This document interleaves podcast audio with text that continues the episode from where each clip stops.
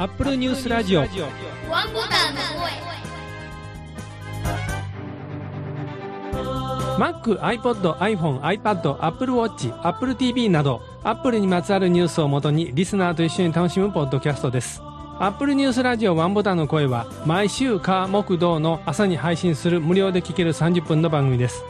番組を制作配信いたしますのは大阪の Mac ユーザー会マグネットの山村です。皆さんおはようございます。第2480回2月3日です。アップルファンがお届けしているポッドキャストです。私は進行を務める山村と言います。オープニングテーマはこれまでオープニングで喋ったことのないものです。春さんです。おはようございます。おはようございます。春です。タイのバンコクにラバーソウルというビートルズのコピーバンドがあって YouTube にライブの様子が上がってます。再現度が高くてかっこいいんです。一度タイのラバーソウルのライブを見に行ってボーカルとして乱入したいと思っています。今日もよろしくお願いします。三浦さんですおはようございますおはようございます。アップルで一度働いてみたいと思います。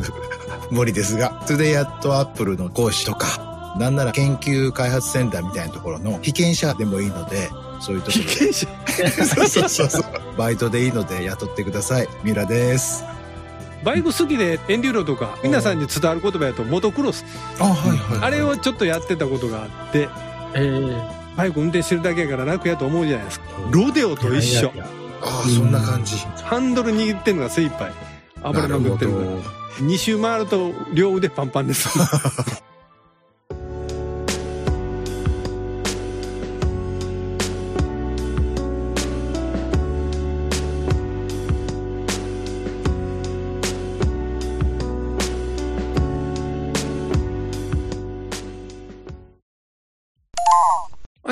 さんにあった記事です。オブジェクツ IO の Apple Watch バンド新機構と新色を試したという記事が出ていました。土屋カバン製造所傘下のブランドで、オブジェクツ IO さんからレザーバンドとスポーツバンドのいいとこ取りをしたハイブリッドアップルウォッチバンドが発売されておりまして、iPhone マニアさんがそのレビューを記事にされていました。ここでは三浦さんと春さんに入っていただいてまして、今週はすみれさんがお休みです。土屋カバン製造所といえば、春さんお好きなブランド。だからほら、iPhone ケースにバンドをつけて肩から下げるのがあって、うんうんうん。土屋カバンさん、はいなんかそれいいいう話を前してあったじゃないですか。レザーバンドのアップローチ用ですよ。うん。スポーツバンドとレザーバンドのいいとこ取りって書いてるんで、決してカバーだけメリットっていうことではないんでしょうね。うん。汗や変色に強く手入れが簡単なスポーツバンドのメリットがあると。はいはいはい。確かに、革は汗吸いすぎると色変わってきますからね。そう今革のつけてるからだってわかるんですけどあ。D バックルタイプも追加されたということで、前からある微乗タイプが1万2000円税込み、D バックルタイプは1万6000円税込みとなってるそうです。バンド考えておられる方、見てみられてはと思いました。アップルウォッチのバンドの件ですと、この前、 Black Unity、アップルが毎年1月のこの時期になると、黒人文化の合わせて、アップルウォッチ用のバンドをデザインしたものが発売しますけど、うんこの間出た新しいのもアップル心斎橋行って見てきました。ほいほいほい。最近、ハルさん、あんまりアップルウォッチのバンド買った話しませんもんね。そうですね。しばらく買ってないですね。もう飽きたんですか？正直言って飽きました。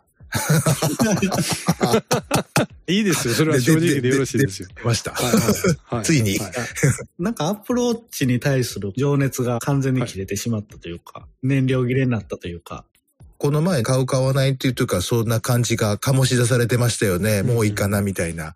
買わないという選択をした結果、うん時間を見るだけの道具っていう 感じに。そこまで変わる。あらば。うん、私もそんな時期がありましたね。初代のアップルウォッチ買ってから第4世代まで飽きてしまってほとんどつけてませんでしたからね。うん。他のいろんな時計安いの買ってあれこれ遊んでましたから。うん。そうなんです。実はまたモンディーン欲しいなっていう。あああ、あのスイスのなるほどね駅の時計のデザインもしたやつ。うん。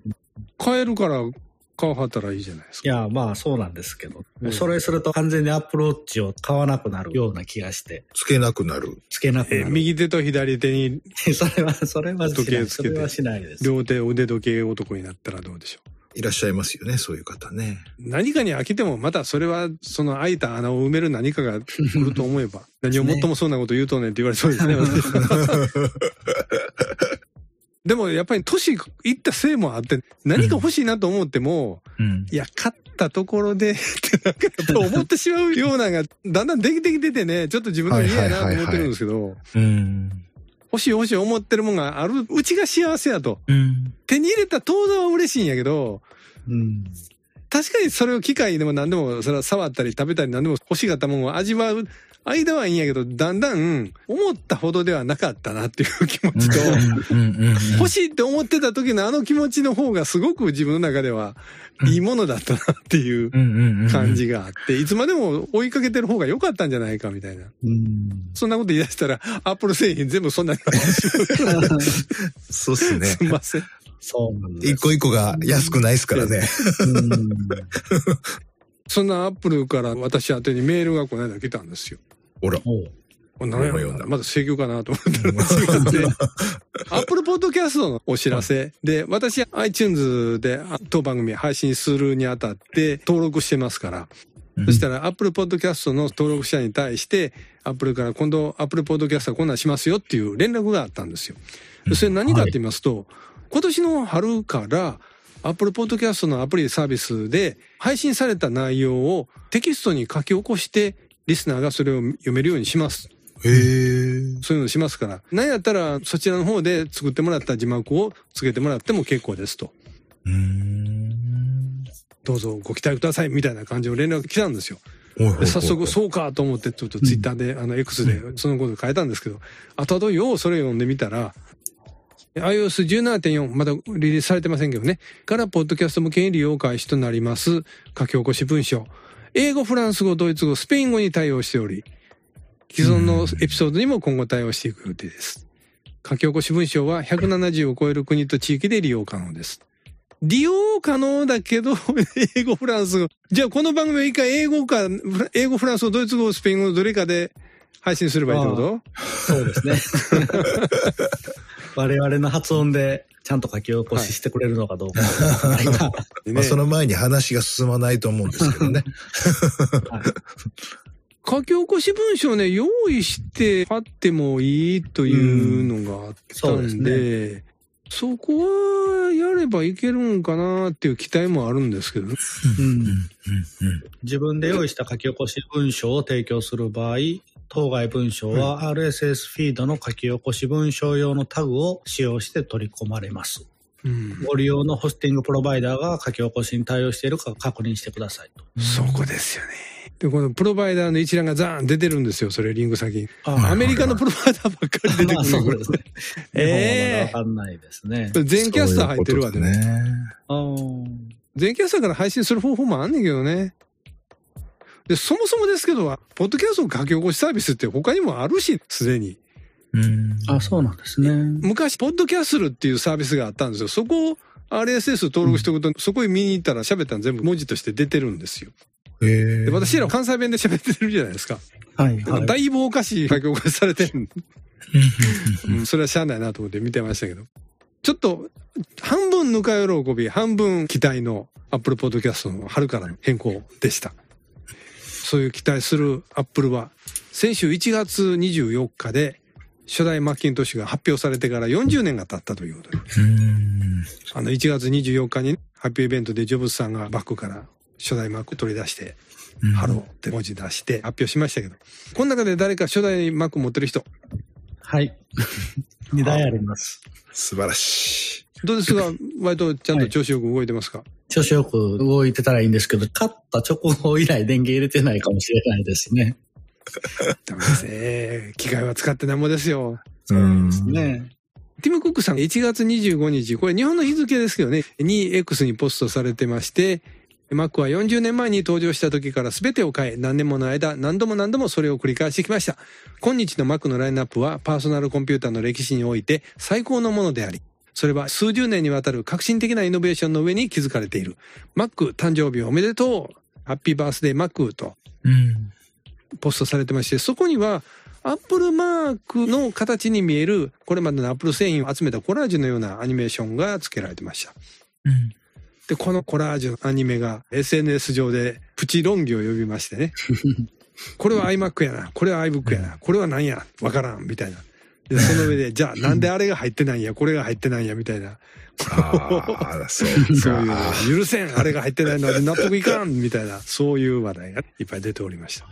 うん。動くやつと動かないやつが。そうそうそう。まあ動いたら逆におかしいやつあるけど。マックスタジオみたいなのがあるんやけど、これ帰って動いたら変でしょ、だって。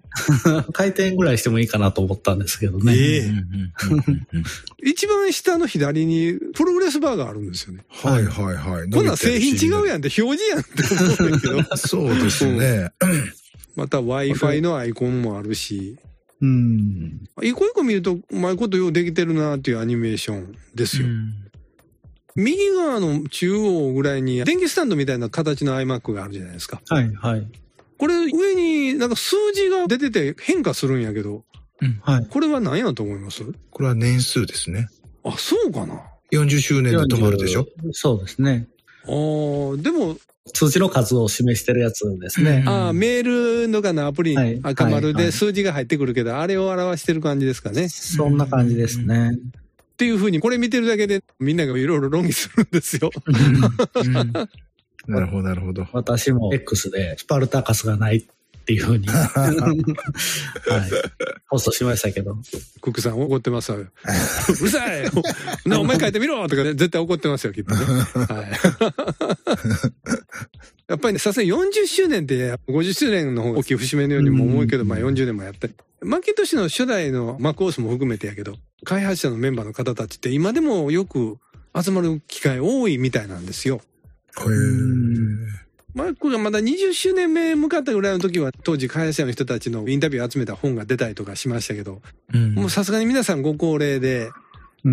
当時20代、30代だった方たちも今もう60代、70代、まあ、高齢の方たちが多いんですけど、集まって、この間もそのイベントをされてたみたい。それも結構 SNS でポストされてて、ウォーズ200さんも参加されてたみたいです。ええジョブズさんは当然ご存命じゃないんで、まあ参加されませんけど、今存命だったら参加できましたかね？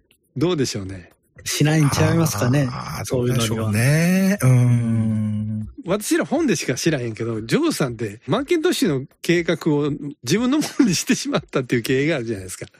もともと自分がやろう言った計画じゃないじゃないですか。うんうんそんな話ありましたね。うんアップル3っていうのを一生懸命こうプッシュしてたところに、うん社内でマッキントッシュってまた新しいの計画してるいうのを最初ジョブズに見つかったらあかんぞって言って隠してやってたのに見つかって、俺が俺がやったら俺がと言って、でやったっていう話があるんで。ジェフ・ラスキンさんっていう方、もうこの方は高屋されてるんですけども、マッキントッシュに名前を付けた人ですね。うん。あの方も今回イベントにはいらっしゃらないわけですが、お二人に聞くんですけど、ハルさんはまあそうやってオークションか何かで古いマックを手に入れられたという経緯がありますけど、でも1984年1月といえば、まだ学生さん、1984年の1月だと、小学生、6中学年生です、ね。生上がるぐらい前？前ですねですね。はいじゃあまだマックのことは知らなかったか。全く、いやパソ、コンは全然まだ知らない。いや、パソコンは小学校6年から使い始めたので、ちょうど使い始めた頃ですね。はい。カシオの PV2000 っていう愛称落書きっていうのを買ってもらって、それを使ってた頃ですね。へーはいええとこの子や。素晴らしい。いやいやいやいいな三浦 さんは同じ頃どうだったですか？私はアップル2、街の、あの、ちっちゃいパソコンショップで出会ってから、これ面白いなっていうところから始まってますけど、もちろん買えませんし、でその当時はゲームがアップル2で動いてない、それを触って面白いなという感じだったんですけど、Mac が発売された時は、私も小学校だと思うんですけど、その当時はアップルすごいなと思ってたんですけど、結局 NEC のパソコンを買ってもらって、はい。それで、あの少しグラフィックというか、ベーシック使使って絵描いてたっていうぐらいなので、Mac 出ましたよっていうところに、当時は響いてなかったですね。山村さんは私は思いっきりそこから遠いところにいまして、はいはい。バイク熱にハマってしまってまして、出てるバイク雑誌買いまくって、もおう絶対免許取られてアルバイトばっかりする日々で、はいはいはいはいはいはい。ラジオの制作とか読んでたから、昔。アップルという会社があって、アップルというコンピューターで作ってんのも知ってたけど、うんそんなに買うっていう頭、毛頭なくて、その当時は私。早くバイクの免許取りたいと思ってたから。アップルがあのマーク登場したこともその時は知らなかったですね。84年、85年で私大学でずっとフランス語やっててね、もし学校にもうちょっとこう機会に里い人がいれば、外国語を打つのに今ワープロよりもコンピューターがもっといいの出たよいうなって Mac 持ってくる人が現れてもおかしくなかったんですよ。うん時代的には。でも、私の行ってた大学はそういう人誰もいなかった。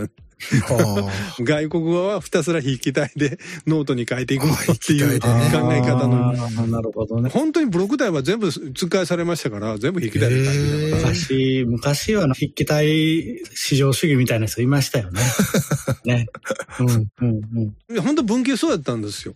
うんブロック体は子供が書くっていう認識で言われそうそうて、そうそんな感じでしたね。あの大人やったらちゃんと綺麗に筆記体練習しなさいって言われて、うんもう嫌いうほど練習しましたよ、筆記体。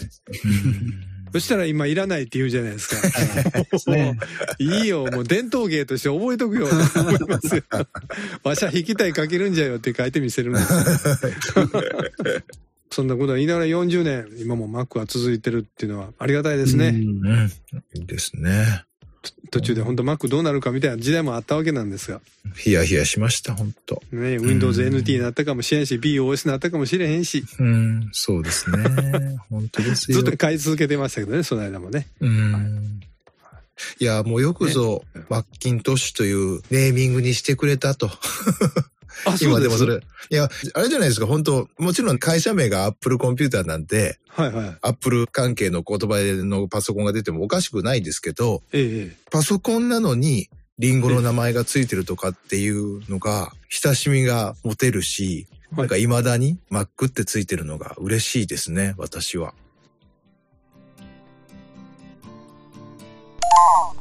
えーっと、はるさんに読んでいただきましょうか。はい。じゃあ画面は見ないっていうところですね。はい。えー、で、はるさんに読んでいただきます。画面は見ない。213タカさんからいただきました。全盲者です。ボイスオーバーを使って操作しています。毎回楽しみに聞いています。スマートスピーカーで聞いています。といただきました。はい。星5つでいただいてます。ありがとうございました。213タカさんからも、2023年の10月17日にいただいてまして、今頃のご紹介になりまして、本当申し訳ございません。申し訳ございません。先すみませんはい。申し訳ないです。全盲の方で当番組をお聞きいただいているという方は今までにも何人もの方がそうですねえーあのいただいたことあります。過去にまあボイスオーバーもそうですしいろんなあの方法で聞くこともありますようなお話をいただいたことあったんですが全盲の方もそうですしあの難聴の方で何とかしてでもラジオとかポッドキャストを楽しみたいということでね、えー難聴の方向けのまたイヤホンとかがあってそういうもので聞いてますなんていうこともね過去いろいろいただいたことありました。私自身もあんまり滑舌良くないんですけど、なるべく騒音の中とか、集中して聞いた時に、聞き間違いがないようなことをうん。意識して編集してます。ここ絶対聞き間違うよねっていうのはもうしゃあないから、バシッと切ってなくすとかっていうのはやってます。ただ基本我々、どっちかというとだらしゃべりしてしまってるので、あまりこそのねね、滑舌をこうガチで気にしてるかいとそうじゃないので、そうなると尺がだんだん短くなってしまうという、はい、ジレンマ。一回、ポッドキャストを他やってらっしゃる方々と喋ってた時にね、なんでそこまで編集やるんですかっていう話言いたいたことあったんですけど、そもそも私が Mac そのものに惚れ込んだっていうのは、人が何か自分の好きな趣味でもいいですし、仕事でもいいですし、やりたいことがあった時に、それを Mac が助けてくれたらすごいもんができるという記事を最初 Mac 買った時に読んだんですよ。ずっと野球の解説とかそういう記事を書く記者さんになりたいと思ってた人がアメリカにいたんです。その人がいくら原稿を書いてもなかなか採用されなかったんだけど、Mac を使って清書した記事を地元の新聞社に持ち込んだら、お前がこれを売って出したのかというのね、その Mac で野球の試合が終わってからうんどれぐらいの短時間でそういうものを出してくるかということじゃないですか。うんでそれが評価されて本当にその人は新聞社の野球記事を書くライターさんになれたんですよ。うんっていう話を読んでから、あ、Mac はそうやってやりたいことを加速させてくれる。持ってない性能というか才能とか加速してくれる、助けてくれると。で、私はポッドキャストというラジオ番組やりたかったから、これを Mac を、まあ Mac の番組やけどね、Mac に助けてもらって、よりいいものにできるんやったらそれは編集だろうと。うん。なんぼ我々が素人っぽい喋りをしても Mac が助けてくれる編集能力で編集するのは私だけど Mac のおかげで編集したらどうにか皆さんに聞いてもらえるものに仕上がる、と思ったんでずっと編集やってるんですよ。うん。うん。でね、まあまあこれは好きでやってることなんでその別に人に強制されるわけでもなく自分がまた他の人に強制するもんではないですけど、うん。えー、Mac を使ってラジオ番組を作れてるっていうちょっとある種幸せな部分もねうん。あってやってま。す。はいえよっちゃんさんからコメントいただいてます。ワンボタンの声の皆様こんにちは。ビジョンプロのアメリカでの発売が決まり、YouTube などでは購入する、しないと様々なことが言われています。製品だと思ってはいるのですが、やはり高い。現地価格で無理やり手に入れたとしても、国内では技的な問題があるので、むやみに手が出せませんし、日本で正式に販売が決定するとしても、価格はとんでもないことになりそうです。まさに涙が止まらない話です。かっこ笑い。私事ですが、2024年の新たな試みとして、ポッドキャスト配信も始めました。慣れない配信なので、編集もおぼつかないですが、まずは継続ということで気長にやっていこうと思います。長文失礼しました。これからも番組を楽しみにしています。と、よっちゃんさんからコメントいただいてました。ワイズバーという番組を2024年1月11日から始めていらっしゃいます。ということでコメントいただきました。ビジョンプロ、この前で番組で話してました通り、なかなかお値段のこと、購入、障壁をいろんなこととか考えると、遠くにあるものかなっていう感じで見てるんですけど。ハルさんも、もしもベトナムでも買えるとなったら、買えないことはないでしょ？いやいや、買わないですよ。買わないです。財力として。財力として。いやいや財力としては買えるでしょ？うーん、買えないことはないですけど、買わないほですら。ね、すごい。いやいやいや、今は他にお金使うことがいろいろあるので。うん。何やろ？いや、何やろうじゃなくて、あのう、何やろう、はい、ベトナムにいろいろお金を投資してますので、そっち優先ですかね、今はね。ワイズバーさんは、よっちゃんさんは、11日、18日、28日ということで、7日、7日、10日と間空けていらっしゃいますね。でもあれですね、一つ一つの尺で言うと、50分とか60分近く。はい、まあまあはい。長い尺ですね。聞いてみよう。お一人でこれ語ってらっしゃるのかなあ、どうなんでしょうね。またちょっと鳴らしてみ見ててないので。何人かで喋ってありますあね。、本当ですか？へうえ。よっちゃんさんの X のプロフィールを見ると、元ベーシストのサクソフォン奏者、へえ。らしいです配信やってます。遊びに来てください。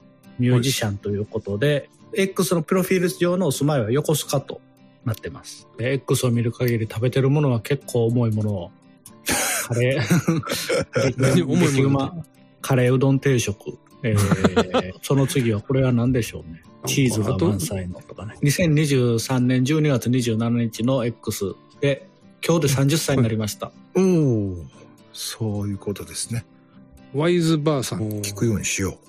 ポッドキャストこんだけ長いこと配信してても思うのは、まあ義務感でやったら多分続かへんと思うので、うん。できる時に喋って出すとかいうふうにされるのがよろしいんじゃないかと思いますね。